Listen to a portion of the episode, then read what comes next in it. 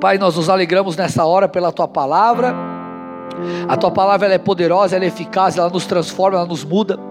E eu peço que de fato isso aconteça conosco. Usa-me eu reconheço a minha limitação, eu reconheço que eu não tenho é, por mim mesmo capacidade de gerar transformação em ninguém, mas o teu Espírito é aquele que convence, então eu te peço, Espírito Santo, opera convencimento nessa noite, inclusive convence a mim mesmo, eu preciso ser transformado pelo Senhor, eu me humilho diante do teu altar, derrama a tua unção aqui, me dê sabedoria e graça para transmitir e discernir aquilo que está no teu coração, é isso que eu te peço em nome de Jesus, amém, dê uma salva de palmas bem forte a Jesus, vamos lá, vamos lá, vamos lá.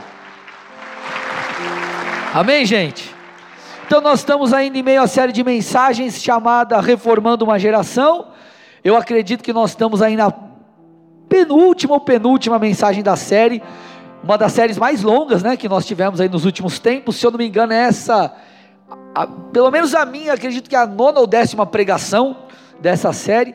E ela tem sido uma série muito particular. Não sei se você parou para perceber, mas é uma série que o Senhor está mexendo muito em nós de dentro para fora. O Senhor está falando muito mais de quem nós somos aqui dentro do que nós manifestamos aí fora. E, e nós vamos continuar falando um pouco sobre essas coisas. Por isso, eu escolhi como tema dessa noite: convencido ou convertido? Convencido ou convertido? Nós vamos descobrir né? Você aí vai descobrir se você é de fato alguém convertido ou se você é alguém só convencido. E para isso, nós precisamos entender um pouco o ministério de Jesus. Jesus ele inicia o seu ministério com um discurso curto, mas extremamente impactante. Jesus começa seu ministério, está lá em Mateus 4,17, dizendo o seguinte: primeiro sermão de Jesus foi: arrependam-se, porque está próximo o reino dos céus. Então, esse foi o discurso inaugural do ministério público de Jesus, e também foi o discurso que determinou o tom de suas palavras. Então, nós percebemos que o tom do ministério de Jesus, ele é baseado por esse discurso. As palavras de Jesus eram palavras que remetiam o ser humano, as pessoas, os seus ouvintes, ao arrependimento. Inclusive, além de Jesus começar o seu ministério falando sobre arrependimento, ele termina o seu ministério falando sobre isso. Você percebe é, Jesus dando um mandamento final aos apóstolos. E esse mandamento consistia no seguinte: está lá em Lucas 24, 46 e 47. Ele diz assim: Assim está escrito que o Cristo tinha de sofrer, ressuscitar dentre os mortos no terceiro dia, e que o seu nome, olha lá, e que o seu nome se pregasse que em seu nome se pregasse arrependimento para a remissão de pecados a todas as nações, começando em Jerusalém. Então você vê Jesus começando o seu ministério falando sobre arrependimento, terminando o seu ministério ordenando os apóstolos a pregarem a todas as nações sobre o arrependimento. O que, que a gente percebe aqui, gente? Que o arrependimento é algo pontual ou extremamente necessário, fundamental na vida cristã. Não há relacionamento com Deus sem arrependimento. Não há vida cristã sem a cruz. É, nós somos gra, nós somos salvos pela graça. Você é salvo mediante a fé. Porém, uma vida mais profunda nos caminhos do Senhor, ela demandará arrependimento. Sem arrependimento não há crescimento na vida com Deus, não há um crescimento na intimidade com o Senhor. Porque por mais que nós sejamos salvos pela graça e não por obras, as obras testificam acerca da nossa fé. É muito interessante porque quando você vai lá para Hebreus 6, o texto começa dizendo sobre os princípios elementares da doutrina de Cristo. E ele fala sobre o arrependimento das obras mortas. O que são essas obras mortas? Lembrando, a carta aos Hebreus é uma carta escrita a cristãos judeus. E ele estava dizendo mais ou menos assim: Ei, vocês não são salvos pelas suas obras. As obras, elas não são é, é, o que é, farão com que vocês comprem a salvação. Você não compra a salvação com as suas obras. Nós somos salvos pela fé, porém, nós precisamos entender que a fé se não somada a obras, ela é morta. Então, a salvação pela fé é o primeiro passo, você precisa somar ela as obras. Você precisa demonstrar a sua salvação com as suas obras, não a salvação por obras, mas a sua fé precisa te levar a obras. Está fazendo sentido aqui, gente? Amém? Tudo bem até aqui? Então, é, nós precisamos entender essa questão da santificação crescente. Você é salvo pela graça, e aqui você passa por uma santificação inicial. Agora, a santificação ela é um processo. Então, você é santificado aqui, você é salvo pela graça. A graça apaga, apaga os teus pecados, mas a partir daí você precisa caminhar num processo de santificação contínua. Então, você foi santificado, você foi salvo, você está sendo salvo, está sendo santificado e você também será salvo aqui.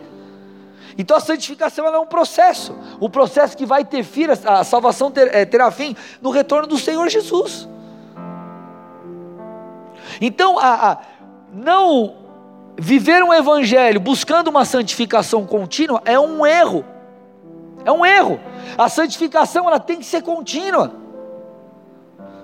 Olha isso, gente. Olha, primeira carta de Pedro, 1 Pedro 1, põe, uh, do 14 ao 16, põe para mim. Como filhos obedientes, não vivam conforme as paixões que vocês tinham anteriormente. Olha lá quando ainda estavam na ignorância. Pelo contrário, assim como é santo aquele que os chamou, sejam santos vocês também em tudo que o fizerem. Então, gente, olha que interessante que, que ele está dizendo aqui. Ele está dizendo mais ou menos o seguinte: que a santificação, é, ela atesta a nossa salvação. Ele está falando agora, vocês são chamados filhos da obediência, então não vivam mais baseados nas paixões que vocês tinham anteriormente focando nas obras da carne, focando no pecado. Mas agora andem em santidade, porque aquele que os chamou, ele é santo. E esse diz: sejam santos, porque eu sou santo.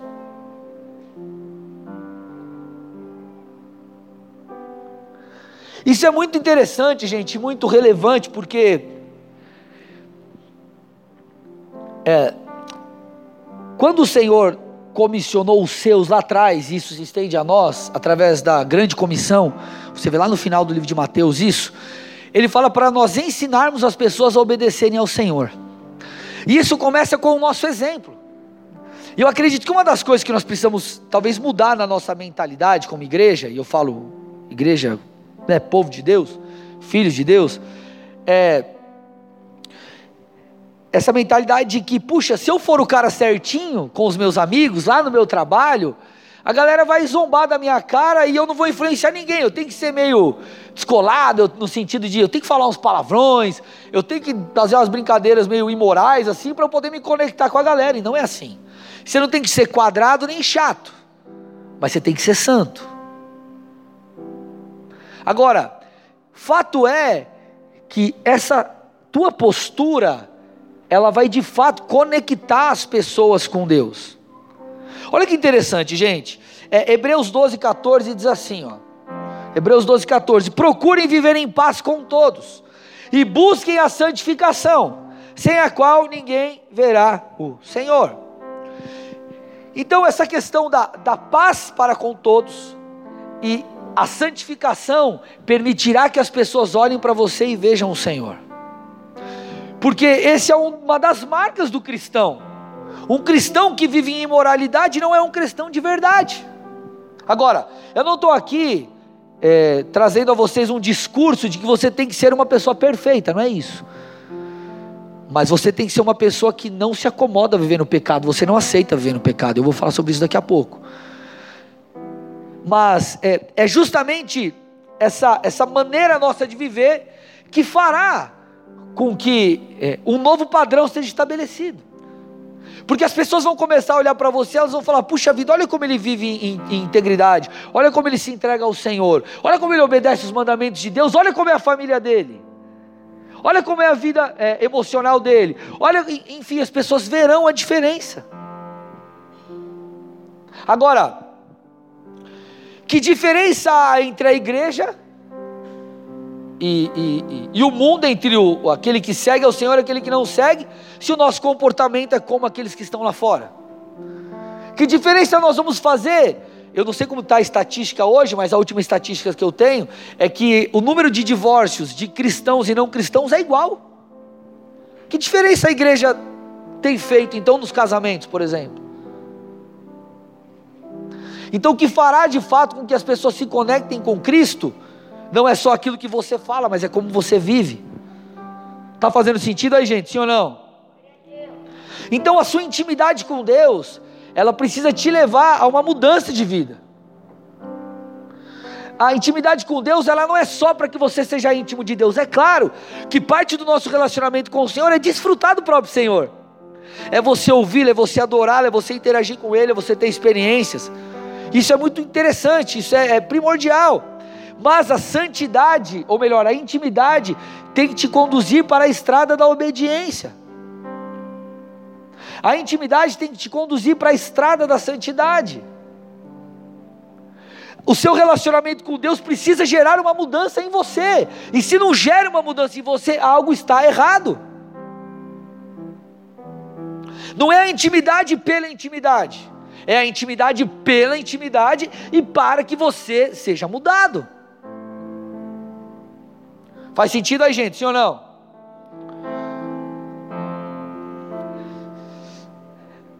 Nós vivemos em dias que as pessoas elas se esquecem que o pecado tem consequências. Elas se esquecem. Elas se esquecem muitas vezes da distinção entre o que é santo e o que não é santo. O santo e o profano, o puro e o impuro. E a Bíblia é muito clara, e nós estamos falando aqui de Novo Testamento, porque Existem pessoas que falam assim: ah, mas você está usando só o Antigo Testamento, por exemplo. Tá, o Antigo Testamento não é a Bíblia. Eu acho, eu, isso aí para mim é, é, Ah, mas você está usando só. Uh, cadê as palavras de Jesus? Cara, então o Antigo Testamento não, não vale de nada. Não é a Bíblia, então, é só o Novo Testamento. então vamos ao Novo Testamento. Para que não haja. Enfim. Mas, amado, a Bíblia, você tem que crer na Bíblia de até na capa preta que tem antes de você abrir, você tem que acreditar.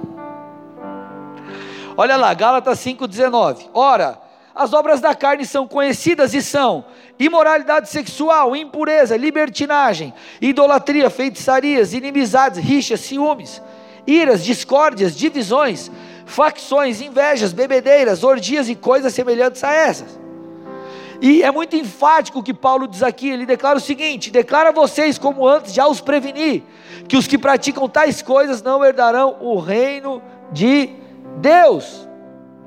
Amados, a separação daquilo que é impuro, a separação em relação ao pecado é uma, da, uma das maiores, se não a maior maneira de manifestarmos o nosso amor a Deus. Você pode aqui compor uma canção linda sobre Jesus. Você pode compor uma canção maravilhosa, mas ela é apenas uma das formas de você expressar o seu amor a Jesus. Se essa canção não te remete a viver para Jesus, ela talvez não seja tão sincera assim. Não sincera, mas talvez falte algo ali. Sabe por quê? Porque João 14, 15 diz o seguinte: o Senhor dizendo: Se vocês me amam, guardarão os meus mandamentos. Não existe amor a Deus sem guardar os mandamentos. E às vezes nós vivemos um amor muito romântico no que diz respeito ao cristianismo. Eu amo a Jesus. Aí você canta uma canção, isso é top, cara. Agora, amar a Jesus é guardar os seus mandamentos. Amar a Jesus é obedecê-lo, amar a Jesus é crucificar a sua carne, amar a Jesus é carregar a sua cruz, amar a Jesus é renunciar ao seu próprio eu. Somos perfeitos? Claro que não. Você vai pecar sim, eu também, também. Só que uma coisa é você é pecar deliberadamente, outra coisa é você buscar mudança constante. Saber que eu vou pecar não me exime de uma busca pela santificação, não me, não, não, não me exime de uma, de uma busca por, uma transformação diária. A misericórdia de Deus, ela se renova a cada dia. E ela de fato é a razão pela qual nós não somos consumidos. E graças a Deus por isso. Agora, nós precisamos mudar alguma coisa aqui dentro, gente. É, a sensação que eu tenho é que nesses dias a igreja, e quando eu falo igreja, eu não falo igreja aqui, eu falo igreja no cenário geral, os cristãos. Nós precisamos de uma mudança de dentro para fora, cara. É, a sensação que eu tenho é que muitas pessoas elas têm um coração não voltado para as coisas de Deus, mas ela tem um coração é, voltado mais para as coisas da carne. E eu vejo pessoas perguntando assim: até onde eu posso ir para não pecar? Pastor, eu estou namorando, até onde eu posso dar um beijo assim na minha namorada? E até onde eu posso ir para não pecar? Cara, como assim, cara? A tua pergunta deveria ser: o que eu preciso matar em mim mesmo para eu agradar mais a Deus? Tinha que ser o inverso. O que mais eu preciso renunciar para exaltar o nome do Senhor através da minha maneira de viver? E nós vivemos, parece que o oposto. Cristãos que flertam com a carne, cristãos que flertam com as coisas do mundo. É óbvio que o tom parte do tom do ministério de Jesus foi salvação. Jesus veio para os doentes, Jesus não veio para aqueles que estão sãos. Jesus veio para mim e para você, pessoas perdidas em suas próprias obras. Porém, não existe evangelho sem a cruz, não existe vida com Deus sem arrependimento. Na verdade, tudo começa com arrependimento. Sem arrependimento não há salvação, gente, pelo amor de Deus. O que vai mudar a sua vida não é o seu entendimento de quem Jesus é, e talvez você fale assim: Eu entrego a minha vida a Ti, você precisa se arrepender, cara. Jesus, eu entrego a minha vida a Ti porque eu entendi quem você é, e eu entendi quem eu sou. Eu sou um pecador e eu preciso de salvação. As minhas obras não têm me conduzido para perto de Ti. Primeiramente, eu creio em Ti pela fé, mas eu me arrependo daquilo que eu tenho feito.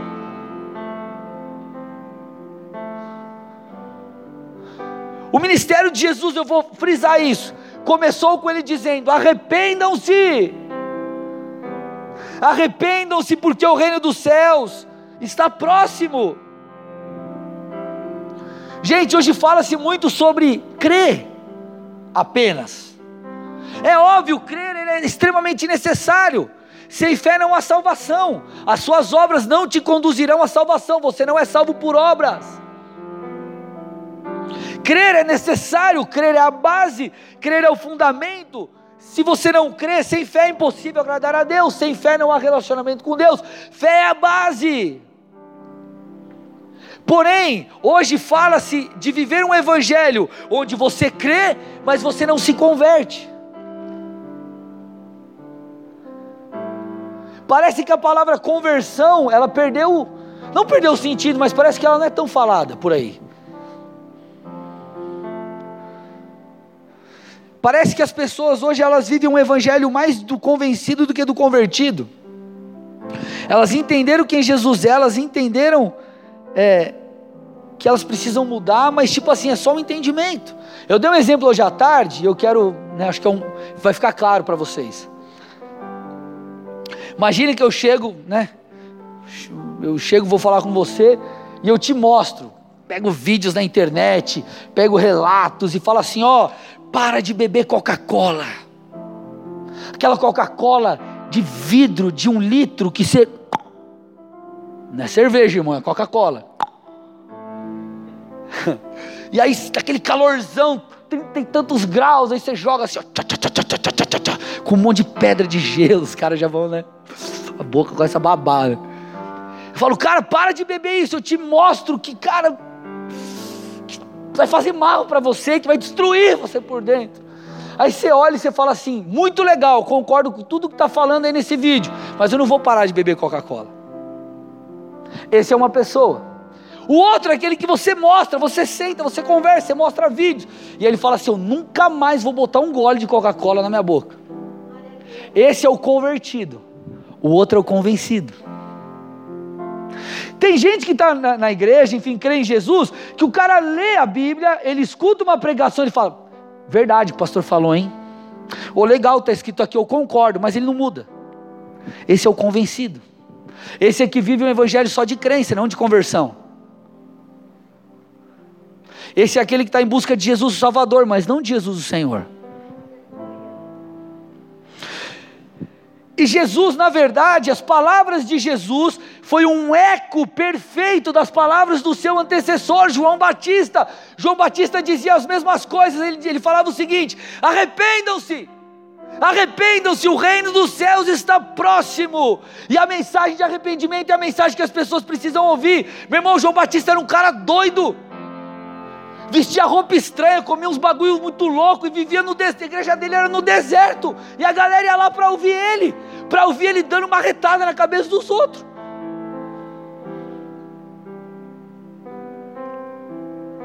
E arrependam-se, você sabe, ou se você me ouve falar muito, enfim, pegou essa série. Eu, eu, vocês sabem que arrependimento é metanoia, começa pela mudança de mente. Você, por exemplo, se converte ou você muda a sua vida quando você entende, quando o evangelho faz sentido, sim ou não? Cara, você começou a entender, talvez você veio um culto, dois cultos, três cultos, aí que você ah, entregou sua vida a Jesus. Porque você de fato entendeu o evangelho. Tudo começa com essa metanoia, com essa mudança de mente. Mas essa mudança de mente não é uma mudança baseada em informação, gente não é um convencimento que a Bíblia quer produzir em você, um convencimento de que você está errado e a palavra de Deus está certa. A, a, a, a, a ideia da palavra é produzir em você mudança, é produzir em você uma ação, um posicionamento, um entendimento, uma fé que te leva a obras. Um posicionamento radical em relação, por exemplo, trazendo para a nossa ótica aqui, ao pecado. Gente, o que é a conversão? Conversão é a mudança de rota. Então você está indo para cá, ó. Está indo para tá indo o abismo, para o buraco, para o pecado. O que é se converter? É você mudar e você mudar a tua rota, mudar o teu caminho, tua maneira de agir. Isso é conversão. Só que nós vemos muitos cristãos andando, não mudando a rota, mas andando é, em uma rotatória. Aí o cara está aqui, ao invés de ele virar para cá, ele faz assim, ó. E continua. E continua. A conversão, ela fala de uma mudança de comportamento. E o que acontece em nome da religiosidade, hoje, hoje prega-se muito a mistura com o mundo. E meu irmão, entenda uma coisa: você não tem que ser um cara quadrado, um cara careta, um cara chato, um cara estranho. Estranho você vai ser mesmo, normal. Crente às vezes vai ser estranho. Mas, é, o que é, fala-se muito que ah, você não pode ser religioso. Uma coisa é você ser é, quadrado, outra coisa é você ser santo. Uma coisa é você ser quadrado, outra coisa é você ser santo. A religiosidade, a santidade é chamada de religiosidade por muitos. Só que, cara, entenda uma coisa: não existe evangelho sem a cruz. Você tem que carregar a sua cruz. Se alguém quiser vir após mim, negue-se a si mesmo, carregue a sua cruz e siga-me. Sabe o que Jesus estava falando ali? Sabe o que era carregar a cruz? Nós filosofamos muito carregar a cruz. Sabe o que era carregar a cruz? Morrer. Era isso. Me segue, carregue a sua cruz. Cara, cruz falava de morte, era uma, era uma, era uma maneira de morrer. Ou seja, se necessário for, você quer realmente o que eu tenho para você, pega a tua cruz, negão, e me segue. Se precisar, você vai morrer. E essa é a realidade, cara, do Evangelho. E hoje em dia nós filosofamos muito. E aí, cara, é, eu não consigo entender cristãos que flertam com o mundo. Talvez você está no começo da tua caminhada e é normal. Você ainda está naquele processo de mudança. Agora, cara, tem muito marmanjo. Você fala, meu Deus, meu irmão, você está voando, você está tomando leite.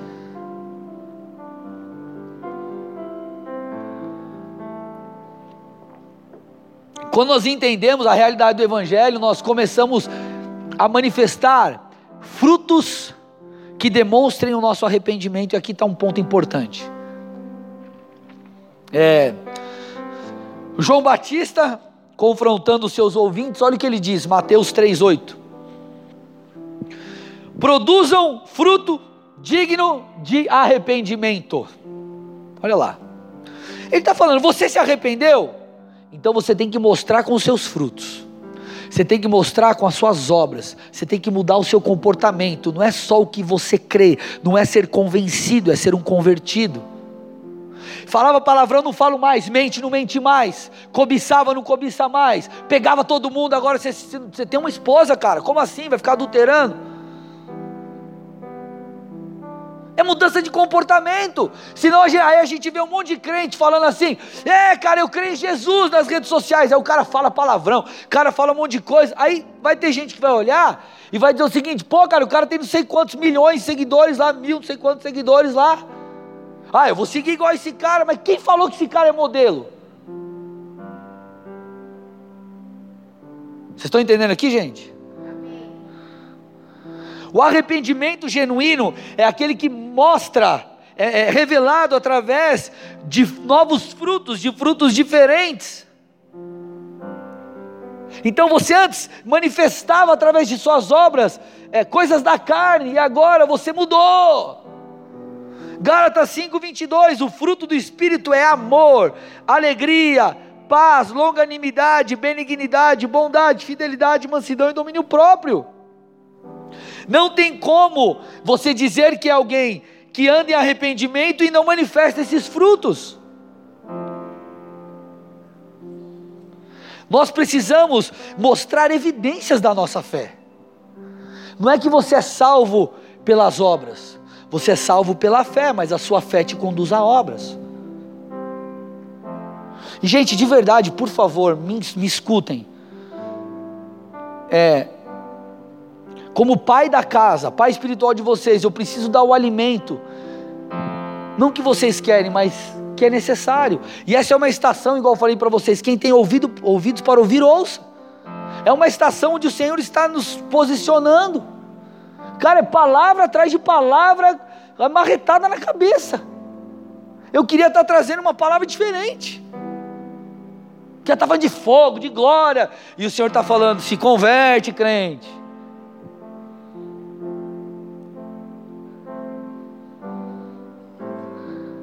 Eu quero te dar quatro evidências de um arrependimento genuíno. Quatro evidências de que você realmente se arrependeu. E aqui o caldo engrossa. Aqui o bagulho aperta. Tá? Vamos ver lá. Quatro evidências. A primeira delas é a tristeza segundo Deus.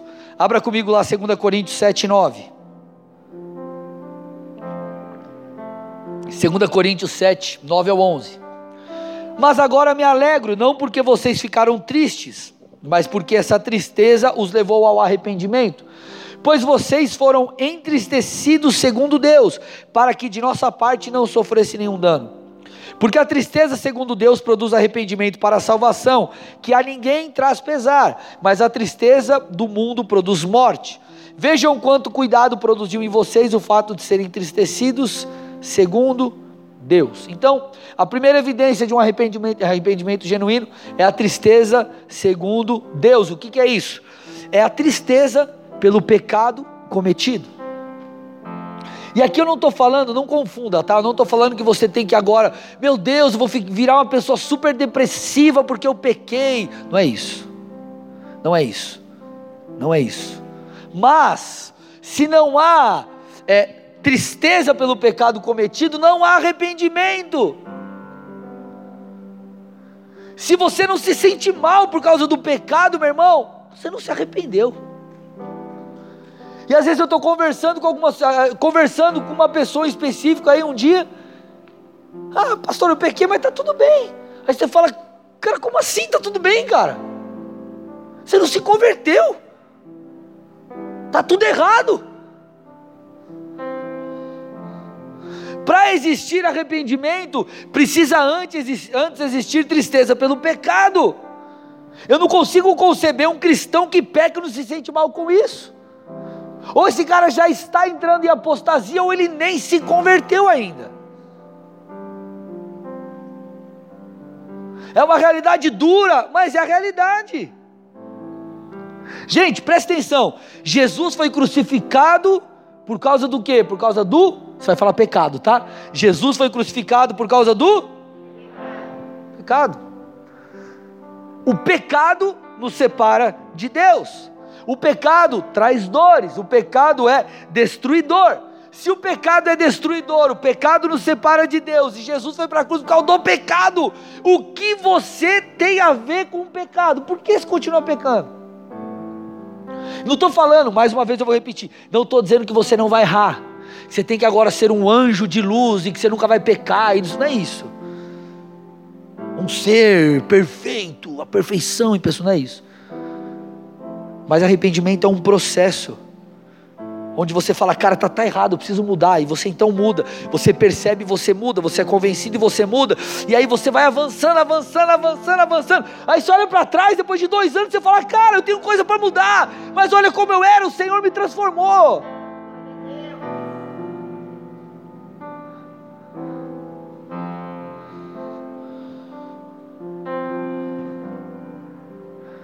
Olha as palavras Perceba as palavras de Jesus, Mateus 23, 28. Jesus falando aqui aos, escribas e fariseus, ele diz algo muito pesado. Ele diz o seguinte: Assim também vocês, por fora, parecem justos aos olhos dos outros, mas por dentro estão cheios de hipocrisia e de maldade. Jesus está dizendo assim a esses ouvintes, esses homens: Ele fala assim, ó vocês parecem ser algo que vocês não são. As pessoas olham para vocês e veem em vocês pessoas justas, retas, mas dentro de vocês está tudo bagunçado. Isso nos leva a refletir como as coisas são processadas dentro de nós ou como nós estamos. Cara, será que nós somos de verdade convertidos? Ou será que nós somos apenas convencidos?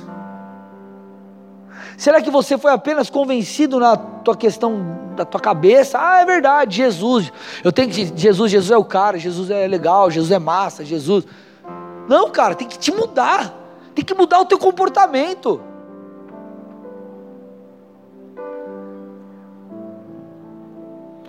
Se você voltar a um versículo, Mateus 23, 27, Jesus diz o seguinte: Ai de vocês, escribas e fariseus hipócritas, porque vocês são semelhantes aos sepulcros pintados de branco, que por fora se mostram belos, mas interiormente estão cheios de ossos, de mortos e de toda podridão. Meu Deus, gente. Ele está falando assim: por fora é tudo lindo, parece algo belo, mas dentro a morte não há vida. Mas dentro a morte e não a vida. Então eu te pergunto: você é quem parece ser?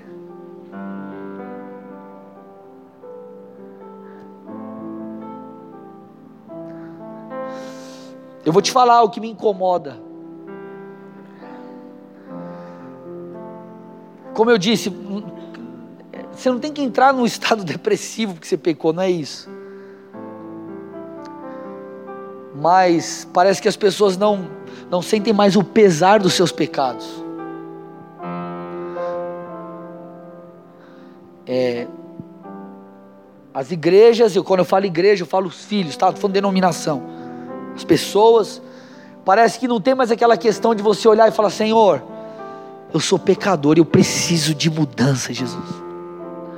Parece que não há mais aquela questão do chorar pelos pecados. Parece que Jesus ele se tornou um amuleto para muitos. Ah, Jesus é meu amuleto, Jesus é, é uma ferramenta para mim.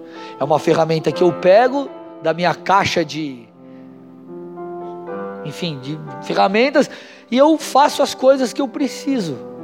Ele é uma ferramenta para a minha vontade.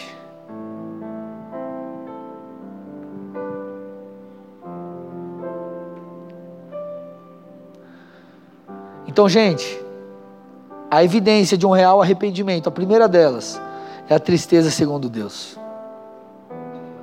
A segunda, que ela vem automaticamente após essa tristeza, né? esse pesar, esse cara, realmente eu preciso de mudança. É a confissão pelo pecado. 1 João 9 diz assim: Se confessarmos os nossos pecados, Ele é fiel e justo para nos perdoar e nos purificar de toda a injustiça.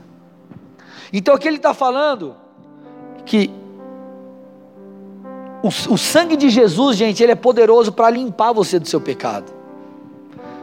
O texto está dizendo que se nós confessarmos, Ele é fiel e justo para nos purificar, nos perdoar e nos purificar de toda injustiça. Isso é maravilhoso. Mas o confessar, ele não é simplesmente você falar, é verdade, eu errei. Confessar, no original grego aqui, ele fala sobre admitir ou declarar-se culpado de uma acusação. É você de fato olhar e falar, cara, eu pisei na bola mesmo, é a consciência em relação ao pecado. Quando o animal era morto, lá no Antigo Testamento, para perdão de pecados, uma das coisas que acontecia era que o pecador, ele colocava a mão sobre a cabeça do animal e o sacerdote vinha e matava aquele animal, para que houvesse derramamento de sangue e, enfim, em, em consequência, o pecado ser perdoado. Esse botar a mão sobre o animal era uma, era uma, era uma, era uma questão de identificação do pecador em relação ao pecado, era uma forma de conscientizá-lo do pecado. É claro que hoje nós temos o Espírito Santo que nos convence, não é esse o mérito que eu estou dizendo aqui. Mas o que eu estou tentando te mostrar é que precisa haver uma conscientização das nossas falhas. Eu não preciso falar aqui para você que Jesus te ama, que Jesus quer teu bem, que Deus pode fazer muita coisa incrível na sua vida, e se você sabe, Ele é esperança, o Evangelho é uma mensagem de esperança. Só que nós vivemos muitas vezes um nível de entrega baixo, é só você olhar, é, você percebe a pandemia, pessoas se afastam de Jesus, e por que se afastam de Jesus? Se afastam da igreja, não congregam, não assistem culto, por quê? Sabe por que muita gente faz isso? Claro, alguns não estão aqui porque não podem, não estão se sentem confortáveis, não estou falando daqueles que estão online, está online, está pegando culto, beleza, estou falando daqueles que de fato se distanciaram, sabe por quê? Talvez uma das coisas, porque vive um evangelho raso não vive uma entrega real. Então, confessar fala sobre você declarar-se culpado de algo, ou seja, a compreensão de fato do pecado. E essa é uma atitude genuína, ou, é, ou faz parte do arrependimento genuíno. Então, o que, que você faz? Senhor, me perdoa, eu estou errado, eu falhei, você se arrepende. E se necessário for, você também vai até a pessoa que você errou. Talvez, meu amado, você, e eu vou ser muito franco aqui, talvez você está casado, está casada, ou está namorando, está noivo, você já traiu teu namorado, teu marido, teu... você precisa confessar. Ah, mas é muito difícil, cara. Busca ajuda, os pastores, presbíteros, teu líder de céu. Mas se você não confessar, essa coisa vai bater na tua cabeça sempre.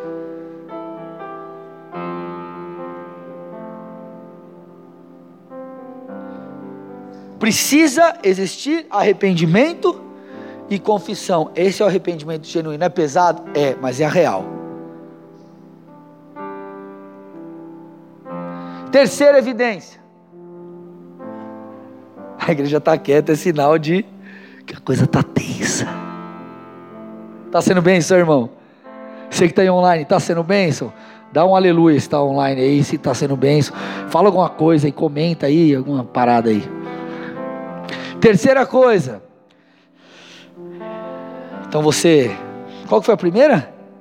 Tristeza segundo Deus, a confissão. Terceira, abandonar o pecado. Provérbios 28, 13. Quem encobre as suas transgressões jamais prosperará, mas o que as confessa, olha lá, e abandona, alcançará misericórdia. Precisa ter o abandono. Você precisa olhar para o pecado e falar: bye bye.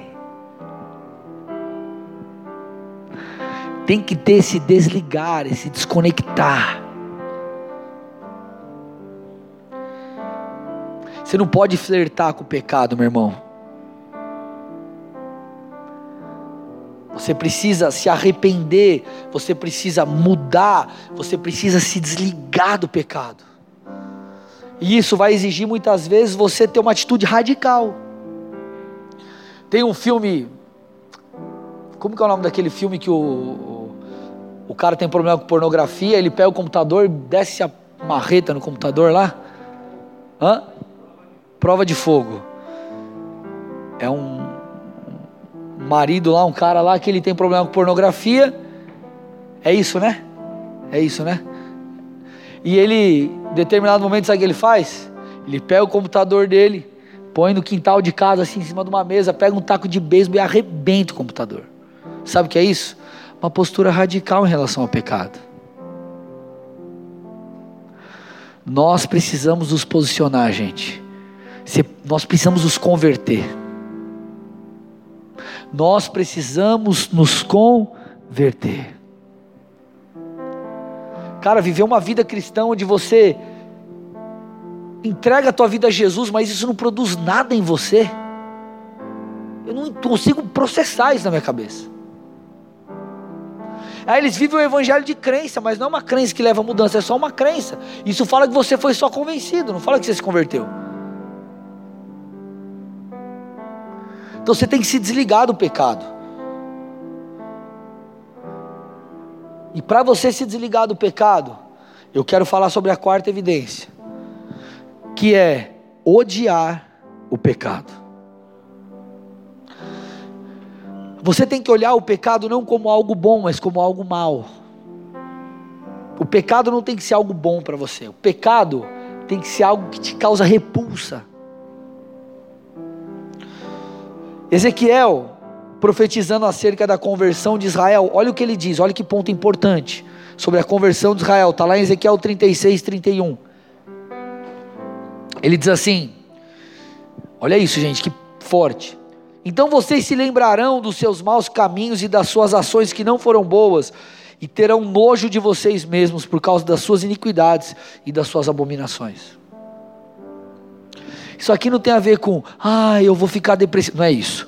Ele está falando assim: você tem que olhar para o teu pecado, você tem que falar, cara, eu tenho nojo disso, cara. Eu tenho repulsa a isso. Eu, é, antes de eu me converter, falar palavrão para mim era normal, obviamente. Hoje, se eu escuto alguém falando, principalmente se for uma mulher, cara, pensa um negócio que entra dentro de mim assim e me corta assim. Eu falo, ah. Sabe por quê? Houve mudança. É claro, gente, que em alguns aspectos há uma luta no nosso interior. A Bíblia diz que a carne milita contra o espírito, ou seja, o teu eu que quer andar em santidade luta muitas vezes contra o teu eu que quer pecar, e essa luta vai sempre existir. Só que precisa mudar. Pe... Dez coisas, vamos dar um exemplo aqui. Dez coisas te atraem. Aí você está dez anos andando com Jesus, você continua, tá, tudo aquilo, o pecado continua brilhando na tua vida. Cara, tem que perder o brilho. Você tem que olhar e falar, cara, não, isso aí não faz mais sentido para mim. Eu progredi, eu avancei.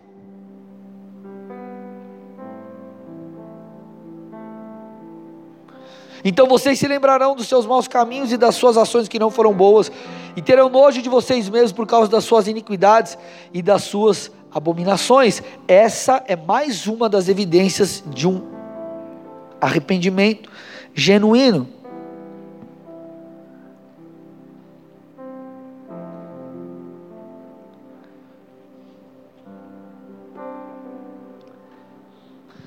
Você é um convencido ou você é um convertido?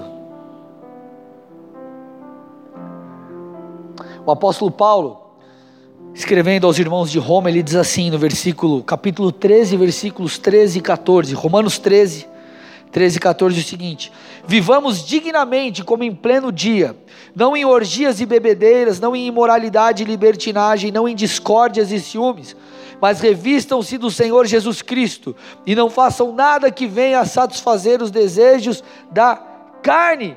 Ou seja, façam morrer os desejos da carne, mate a sua carne. Gente, viver o Evangelho exige carregar a sua cruz. Só que parece que são dias que falar sobre isso é, parece até estranho. Porque é uma repulsa de alguns com essas palavras. Não, o pastor está falando da lei. Que, irmão, eu usei mais texto do Novo Testamento que do Antigo.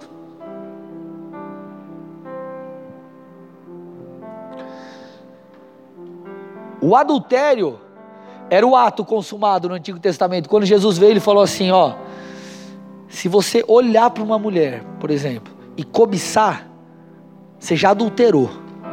O que, que ele está falando? Adultério não é mais só o ato, é cobiça. Cobiçou, você consumou adultério. Jesus deixou a coisa mais difícil.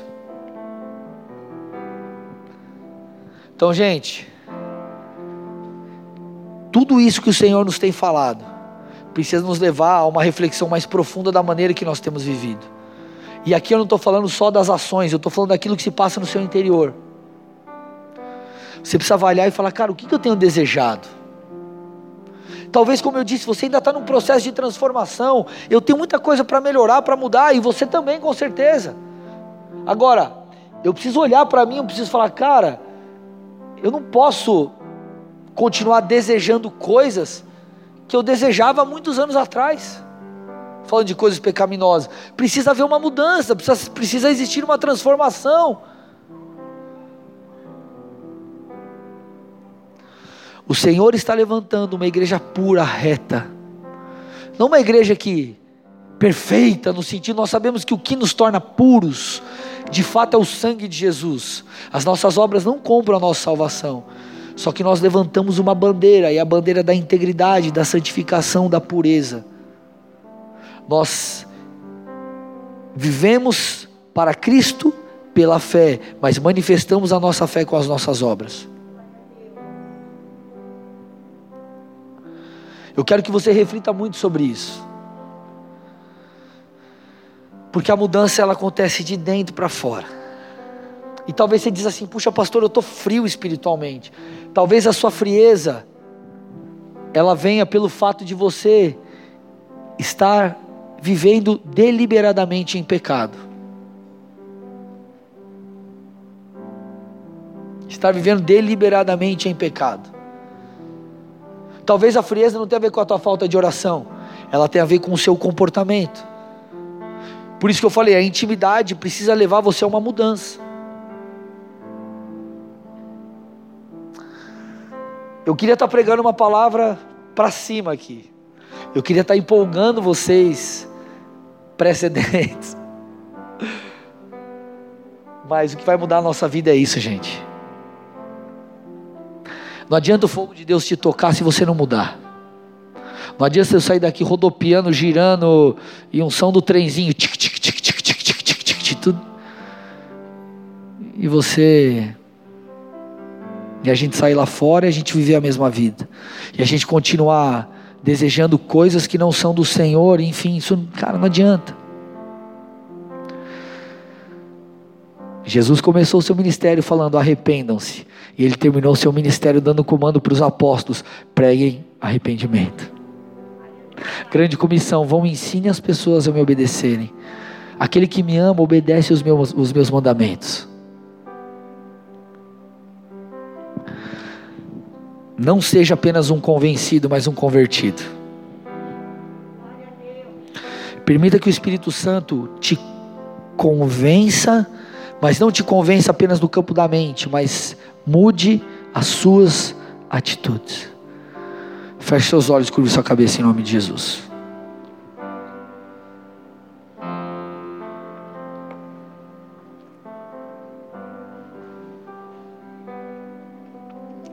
Eu quero fazer duas orações aqui. A primeira é por você que talvez está visitando a igreja pela primeira vez, ou você que online aí caiu talvez de paraquedas. Você, poxa, ficou interessado em escutar essa ministração de alguma forma, a tua atenção foi capturada aí. Quero falar com você que nunca teve um encontro real com Jesus Cristo. Eu quero te dar a oportunidade de fazer isso agora. Toda a mudança que Deus opera em nós, ela começa pela fé, mas ela também exige arrependimento. Então, se nessa noite você diz assim: Puxa, pastor, eu entendi que eu preciso de Jesus, e eu quero me arrependendo dos meus pecados e entregar minha vida a Ele. Se você é essa pessoa, eu quero te convidar a fazer algo muito simples. Estando aqui presencialmente ou aí na sua casa, coloque a mão no seu coração. Coloque a mão no seu coração. Talvez você esteja distante do Senhor e quer se reconectar com Cristo, quer renovar sua aliança. Coloque também a mão no seu coração e diga assim comigo: Senhor Jesus, Senhor Jesus nessa noite, nessa noite eu te peço perdão, eu te peço perdão por todos os meus pecados. por todos os meus pecados. Te peço também, te peço também escreve meu nome, escreve meu nome no livro da vida. no livro da vida. Nessa noite, nessa noite eu digo sim, eu digo ao sim Senhor, ao Senhor. E eu escolho, eu escolho seguir os teus caminhos. Seguir os teus caminhos. Por isso me guia, por isso me guia, me convence, me convence e gera em mim, e, e gera em mim a tua vontade. A sua vontade. Em nome de Jesus. Em nome de Jesus. Pai, eu entrego essas vidas a ti. Em resposta a essa oração, que o teu espírito possa tocá-los, tocá-las, não apenas operar no campo do convencimento apenas de mente, mas um convencimento que conduz a mudanças de obras, de atitudes. Visita-os aqui presencialmente ou aí em casa, Pai, online. Toca o Senhor, que em resposta a essa confissão eles sintam a tua presença, o teu toque, o teu espírito. Eu os abençoo, Pai, em cada área de suas vidas e declaro a partir de hoje um tempo novo em nome de Jesus, amém e amém. Dê uma